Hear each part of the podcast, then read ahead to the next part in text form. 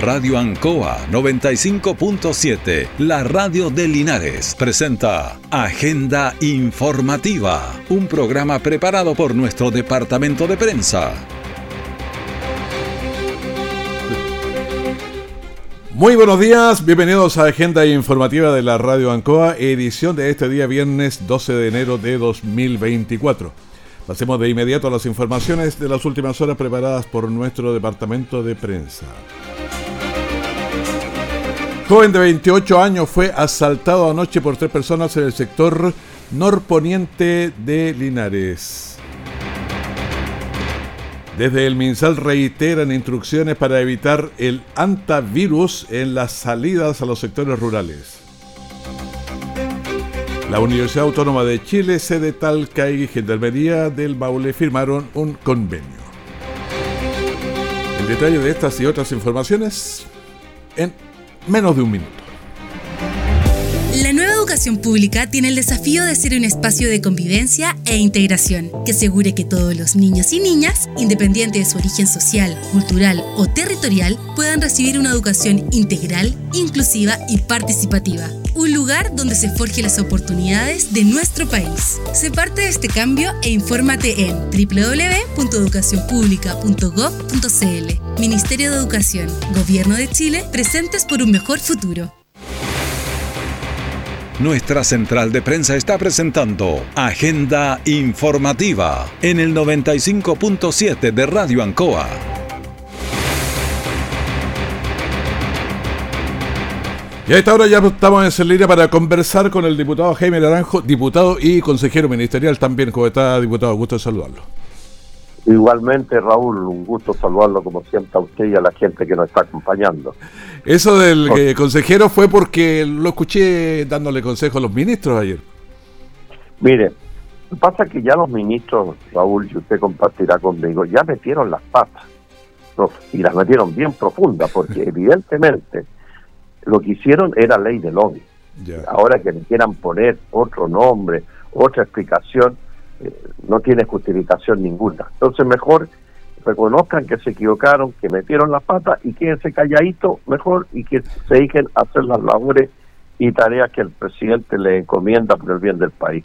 Y una ministra dijo que no sabía ni siquiera que Salaquete era lobista. Bueno, pero tienen asesores, Raúl. A ver, a, usted alguien un día le invita a su casa, que persona que usted no conoce ¿Qué es lo primero que hace usted? Saber quién es, pues, lo voy a googlear por lo menos. Claro, decir que raro que esta persona que no conozco me quiera invitar a su casa. Voy a averiguar quién es para saber ah, por qué. Y, sabiendo quién es, al tiro dice, ¿sabe qué más? Ya sé cuál, cuál es el menú que viene. Claro, pero es que además de eso, un ministro tiene, o sea, no, no, es, no es cualquier persona, o sea, tiene que actuar con responsabilidad. Así es y él tiene asesores, tiene personas que lo que lo asesoran y, le dicen lo que hay que hacer o lo que no hay que hacer. Obviamente la decisión es él, pero pero mire, cada vez meten las pasas más profundas. Así que yo lo que te recomendé que mejor se quedaran calladitos y claro, y que se eh, hacerse el tonto, ¿no? claro, pero ya, pero si siguen dando explicaciones y cada vez explicaciones más torpes que las anteriores. Entonces yo creo que mejor cerremos la página y nos abocamos a la tarea que el presidente nos ha encomendado para, para hacer bien las cosas. Diputado, cerremos esta página y vamos a otra. ¿Qué, qué se viene? ¿Qué está pasando con, eh, bueno, con distintos temas? Hay que ir conversando, haciendo. Mire, este lunes tengo dos citas con dos ministros eh, que tienen que ver con problemas que unas atañen al país, por cierto, a la región. Con el ministro de Agricultura, eh, me recibe con dirigentes de, los productores agrícolas, tanto del trigo como de los berries, y le vamos a ir a plantear en el caso particular del trigo, a raíz del mal precio que está teniendo el trigo, que se pueda abrir cotriza una vez más en la región para abordar bien la situación del precio del trigo, porque no hay ninguna explicación, Raúl.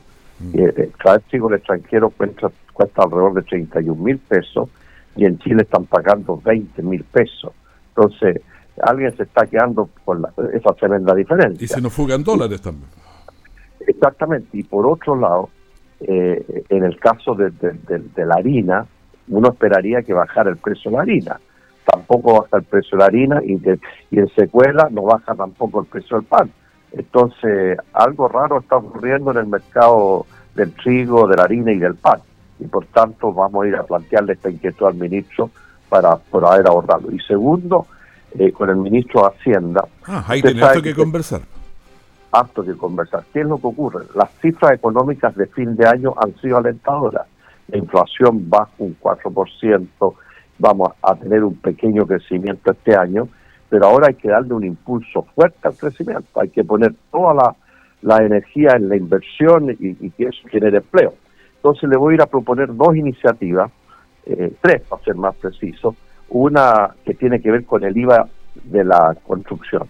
Usted sabe que ahora las viviendas pagan IVA y por tanto eso ha encarecido, por un lado, la adquisición de vivienda y por otro lado, en paralelo, el sistema financiero ha puesto tasas de interés altos y dificultades para entregar préstamos hipotecarios. Entonces le voy a ir a plantear que pudiéramos disminuir el, el IVA a la construcción de acuerdo a la edad de las personas para justamente generar un mecanismo de incentivo a, la adquisición de vivienda y eso tiene un efecto evidentemente multiplicador para el empleo y para generar eh, nuevas construcciones y activar, porque la, construcción es una de las actividades productivas que genera más dinámica en, la economía, por el efecto multiplicador que tiene el empleo en otros sectores productivos. Entonces creo que, si bien es cierto, en un momento se justificó el IVA en la, en la construcción y en las viviendas, creo que ahora si queremos generar incentivos para el crecimiento hay que disminuir el IVA momentáneamente para eso. Y lo segundo que también es una cuestión que está afectando a los inversionistas y también a los trabajadores, es que hay muchas deudas previsionales que además se les cobra multas e intereses. Mm. Entonces lo que quiero plantearle al ministro, porque eso también es un estímulo y un incentivo, de que así como en las deudas tributarias se eliminan las multas y los intereses a los contribuyentes, hagamos lo mismo con las deudas previsionales. Es decir, que todo lo que sea interés y multa se elimine y así se puedan poner al día en esas deudas previsionales y eso también contribuye, por cierto, a ser un, agente y un que contribuye al, a la inversión y al crecimiento del país. Aunque las deudas a veces, eh, por los intereses y todo, se hacen impagables para la persona. Por lo mismo, Raúl, se hacen muy difícil de pagar. Entonces, eliminemos todo lo que es multa e intereses y lo ponemos al día. Y eso, por cierto, es un, desahogo para todos los que tienen estas deudas previsionales. Y por otro lado para los trabajadores también que quedan al día en su situación previsional. Eh, así que tengo esta entrevista y de pasadita le voy a plantear al ministro que la situación del Banco Central que, que tienda a bajar más la tasa de interés no le no, no, no eh, eh, si bien es cierto, el ministro no le puede decir eso al Banco Central. No, por nada lo van a acusar ahí, así que mejor que, se quede calladito. claro, pero hay que empezar a crear un ambiente, eh, los agentes económicos y los que toman decisiones, que hay que decirle al Banco Central que sea un poquito más audaz en la baja de la tasa de, monetaria, para así justamente también bajar los créditos y todo lo que implica incentivar la economía. Lo que corresponde ahora, Raúl, es meter el pie en el acelerador para generar más inversión en el país, para generar a través de ello más empleo y todo aquello desemboque en crecimiento para, para el país, que es lo que necesitamos ahora. Claro, lo que uno mira cuando mira a Panamá y otros países que han crecido el 6% y nosotros estamos ah, raspando ahí el, el cero y tanto. Por eso que hay que ponerle aceleradores, meterle más octanaje. Por eso tenemos hoy día una situación mm, que otro, mire, ayer veía las noticias, Argentina casi en un 230% de inflación, oiga. No, Argentina está en un desastre. Oiga, eh, imagínense si estuviéramos nosotros en esta situación. Haití, Argentina, Venezuela. No, son ah, tremendos. Mm. Nosotros estamos menos del, del 4, es decir, estamos en una situación, estamos en una situación para, para justamente agarrar vuelo. Claro, bajamos eso, hay que subir el crecimiento ahora. Exactamente, es lo que nos queda ahora y por eso hay que tomar las medidas en esa dirección y por eso que creo que bajar el IVA a la construcción sería un, estímulo y por otro lado todo lo que es deudas previsionales también contribuirían a los empresarios y a los inversionistas para enfrentar con otra cara el 2024. Perfecto, diputado Jaime Naranjo, muchas gracias por esta conversación con nosotros aquí en la Radio Ancoa. No, un gusto saludarlo como siempre y un saludo muy cariñoso a la gente que nos escuchó. Hasta luego. Que esté muy bien, muchas gracias. Nunca es tarde. Espacio para compartir opiniones de temas que a usted le interesan. Salud educación, seguridad, medio ambiente, servicio de avisajes, lunes a viernes de 15 a 17 horas. Conéctate con Vale Cáceres en el 95.7 Radio Ancoa o por internet www.radioancoa.cl. Puedes participar enviando tus mensajes o audios al WhatsApp más 569 6192 6838 porque nunca es tarde. Siempre en el lugar donde se produce la noticia están los equipos de prensa para que usted se informe primero. Agenda informativa. Y seguimos en la agenda informativa y vamos con una mala noticia, porque anoche, alrededor de las 22 horas, un joven de 28 años volvía en su vehículo después del trabajo a su casa.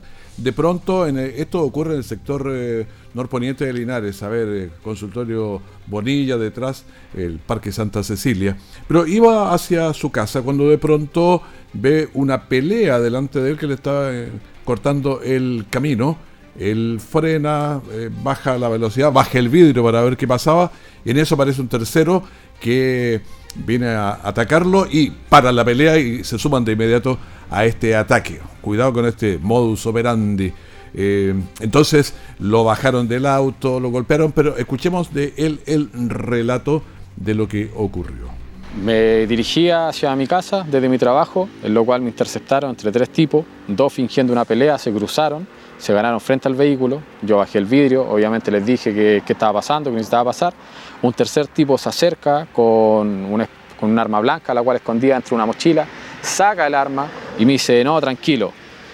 Abre la puerta del, piloto, la, intento frenar y ahí el tipo empieza a forcejear, pega un tirón a las llaves, se acercan los otros dos tipos que estaban fingiendo la pelea y entre los tres me empiezan a agredir, me sacaron del vehículo, me golpearon, se subieron al vehículo al percatarse que las llaves no estaban, se bajaron, empezaron a golpear el vehículo, yo aproveché esa instancia de subirme, cerré, eché a andar, salí arrancando y empezaron a apedrear el vehículo, quedó todo destrozado. Y ahí llamé a carabineros, los cuales llegaron y me atendieron posteriormente eh, en el Cefamos Carbonilla. ¿Tú hiciste la, denuncia en este caso? Eh, sí, se hizo la denuncia, pero no pudieron tomarla como robo ni nada por el estilo, robo con violencia o algo así, porque no sustrajeron nada, según ellos. Entonces solamente fue lesiones. En cuanto a estos tipos, tú dices que tienen apariencia por lo menos de jóvenes, menores de edad, quizás, ¿no? Eh, sí, sí, más de 18 no creo que tengan. Eran de con textura delgada, de morena, pelo largo, sí, tenían pinta de, ser adolescentes. Andaban con un arma blanca y el otro andaba con un arma de fuego. Pero la verdad es que llama la atención que eh, simplemente como no robaron, no pudieron, no pase nada, pero andaban con arma blanca, arma de fuego, dijo al momento de finalizar. Em, eh, lesiones, ataques, o sea, ¿cómo la van a sacar tan, tan blanquita? No, yo creo que no. Bueno, sigamos escuchando el relato de este joven. Eh, sí, eh, uno nunca espera que esto suceda, obviamente, menos cuando uno viene del trabajo hacia la casa. Yo la verdad que no andaba carreteando, no andaba haciendo nada, sino que... ¿Venía de tu trabajo? Efectivamente, venía desde mi trabajo hacia mi casa. ¿Siempre es la misma ruta? Eh, sí, generalmente, porque en las partes principales, por así decirlo, siempre hay gente que está paseando su mascota, hay adulto mayor, hay niños que están jugando, entonces uno por no intervenir generalmente toma esta alternativa de irse conejeando, como si sacar la zona, de irse por entre medio para, para no molestar. Yo solamente vi los dos cuando se cruzaron, que estaban como entre empujones, manotazos. Y cuando yo bajé el vidrio, recién me percaté del tercer individuo, el cual se acercó con el bolso y, traía la mano introducida y después ya sacó y era un arma de fuego. Oye, lo otro que llama la atención, eh, sin ofender por supuesto, eh, tu vehículo es de bajo perfil. ¿Es un Endaigo? ¿Pensaste alguna vez que te pudiera ocurrir algo así? No, nunca. La verdad que me costó, a mí me costó harto juntar el dinero para poder comprarlo y comprar algo accesible porque más que nada para mi abuela que ya está enferma tengo que llevar las curaciones durante la semana y cosas por el estilo. Entonces no compré un vehículo de alta gama y a mí también me sorprende lo mismo. A mí igual me sorprende lo mismo porque no es un vehículo que llame la atención, nada por el La estilo. gran mayoría de los robos son de, de alta gama o media, o media gama, estamos hablando de 11 millones hacia arriba. Claro, exactamente. Entonces, de que está el, tema hoy en día peligroso, no sé si solamente querrán causar daño, eh, será el efecto de las drogas, desconozco más allá, pero la verdad que es lamentable. Bueno, ahí escuchábamos este relato que ocurrió anoche, sector eh, norponiente de Linares, Parque Santa Cecilia, nos eh, explicaba el joven, 28 años, y ya vemos, había dos personas fingiendo una pelea adelante, entonces se detiene. Bueno, vamos aprendiendo cosas y aparece un, un tercero que lo amenaza y se suma a los dos de la pelea de inmediato. Entonces, hay que tener en cuenta estos modus operandi para evitar caer en ellos. Tome las pistas centrales y, y transite un poco más seguro. Un tema de desarrollo que vamos a continuar seguramente en otros nuestros noticieros. Vamos con otra información. Cuatro imputados, seguimos con los temas complicados. ¿ah? Cuatro imputados, incluyendo a dos hermanos, ingresaban a empresas de transporte para robar llaves de camiones, escapando a otras zonas del país para vender tanto los vehículos como la carga. Sorprendentemente, uno de los acusados además era conductor de las compañías afectadas y simulaba robos, simulaba robos, ¿cierto? para que se note bien, que simulaba estos, estos robos entonces con intimidación en las rutas, donde los eh, que perpetraban estos eh, asaltos eran familiares y amigos. Entonces, estas acciones delictivas eh, operan durante varios meses hasta que se les descubrió lo que estaba ocurriendo. Y vamos con eh, Carlos Alterman, que es el fiscal de la UNAC. Coincidentemente, los que participaban en estos hechos, al menos uno, era trabajador chofer de eh, la empresa en donde ocurrió estos hechos, porque respecto de una empresa eh, eh, le, ocurren tres robos de camiones con sus respectivas cargas y otro de los imputados que, que participan había sido también trabajador o dos trabajadores de la empresa que habían sido desvinculados en momentos anteriores o previos a la comisión de los ilícitos. Bueno, estamos viendo ahí lo que ocurre entonces. Los imputados fueron formalizados por robo en lugar no habitado, hurto agravado en el caso del chofer, falsificación de instrumentos públicos, obstrucción a la investigación y sume y sigue, porque tenían varios. Escuchamos también al subprefecto Domingo Muñoz, jefe de la Viro Linares. La PDI desarrolló distintas diligencias investigativas que permitieron la desarticulación de una banda criminal dedicada a la sustracción de camiones y su carga respectiva. Esto, estos hechos ocurrieron en distintas comunas de la región del Maule, además en la región metropolitana. La última ocurría en la ciudad de Talca, donde esta misma banda, a través de la simulación de un robo con violencia o intimidación, sustrajeron el camión y la carga para posteriormente ocultarla en un sector rural de la comuna de Villalegre, donde se logró ubicar y recuperar el camión y su cargamento completo, avaluado aproximadamente en 100 millones de pesos. Bueno, la verdad es que se robaban el camión y se robaban la carga, por eso llegaron sobre 500 millones de pesos. Bueno, el trabajo del Ministerio Público y la PDI permitieron desbaratar la banda integrada por los hermanos Braulio y Ariel Bravo Sáez, Francisco Astudillo Bravo y Rodrigo Ormazábal Bravo, que fueron enviados a prisión por los delitos cometidos y como monto le decíamos supera los 500 millones de pesos.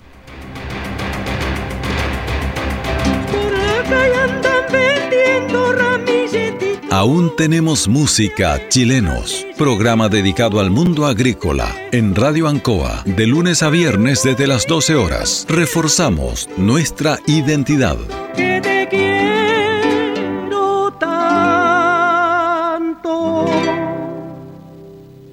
Todo el acontecer noticioso del día llega a sus hogares con la veracidad y profesionalismo de nuestro departamento de prensa. Agenda informativa.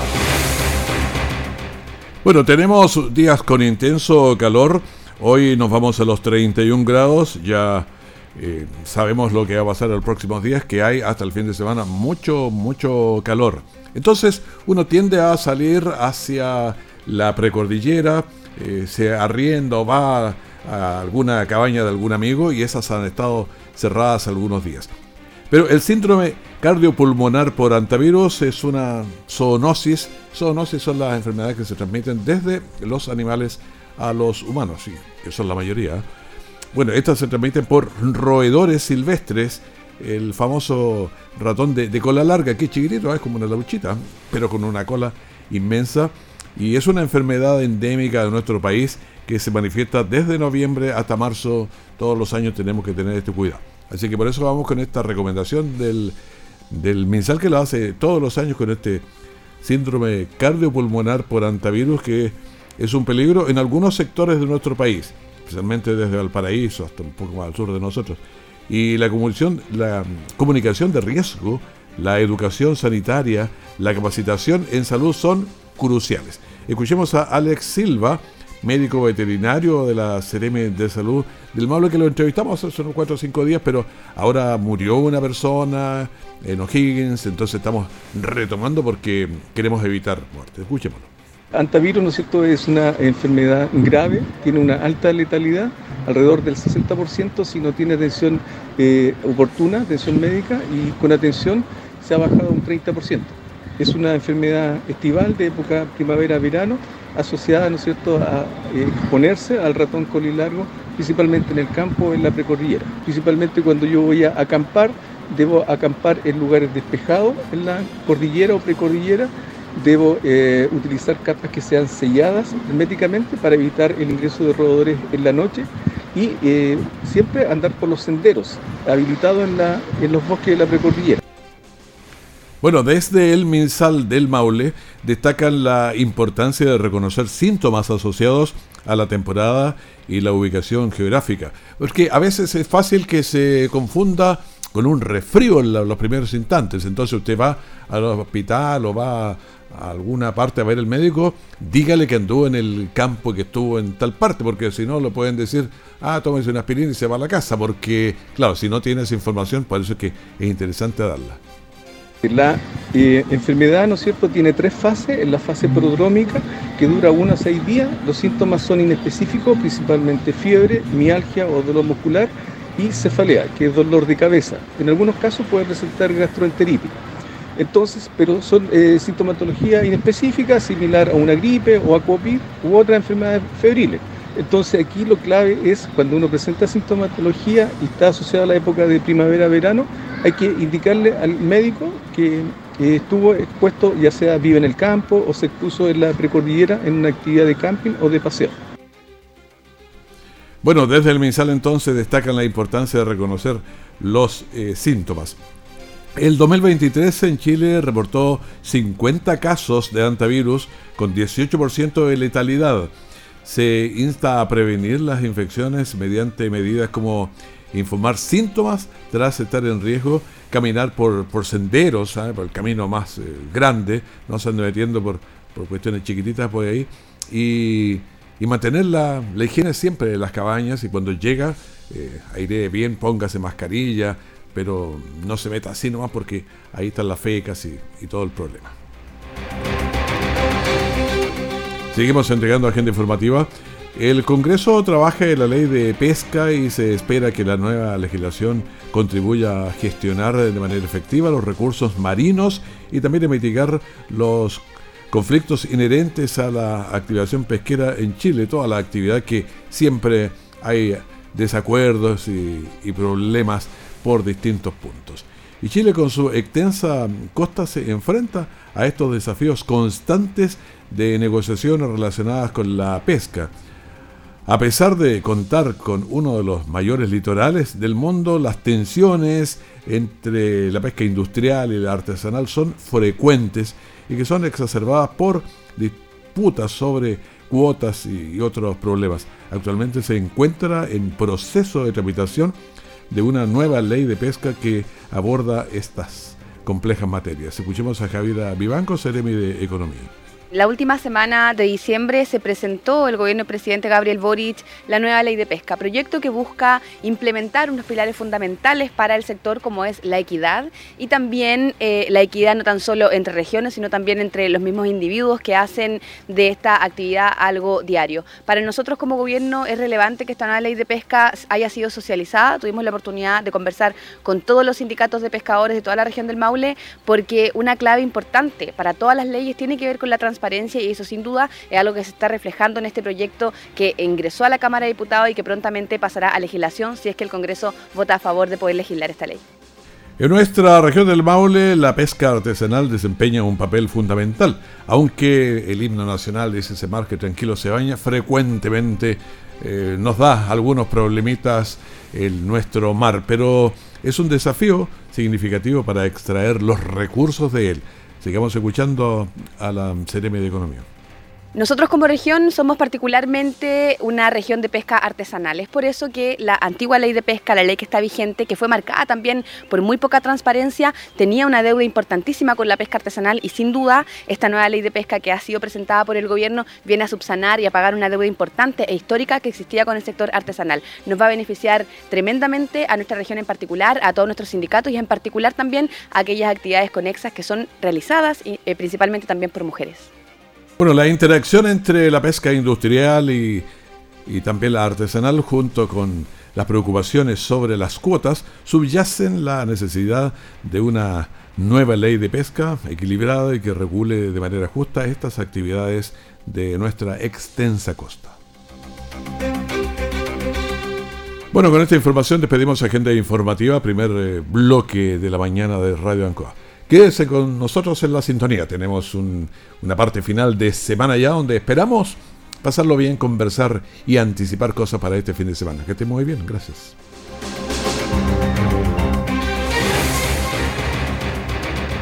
Radio Ancoa 95.7, la radio de Linares, presentó Agenda Informativa, todo el acontecer noticioso del momento preparado por nuestro departamento de prensa. Radio Ancoa, por la necesidad de estar bien informado.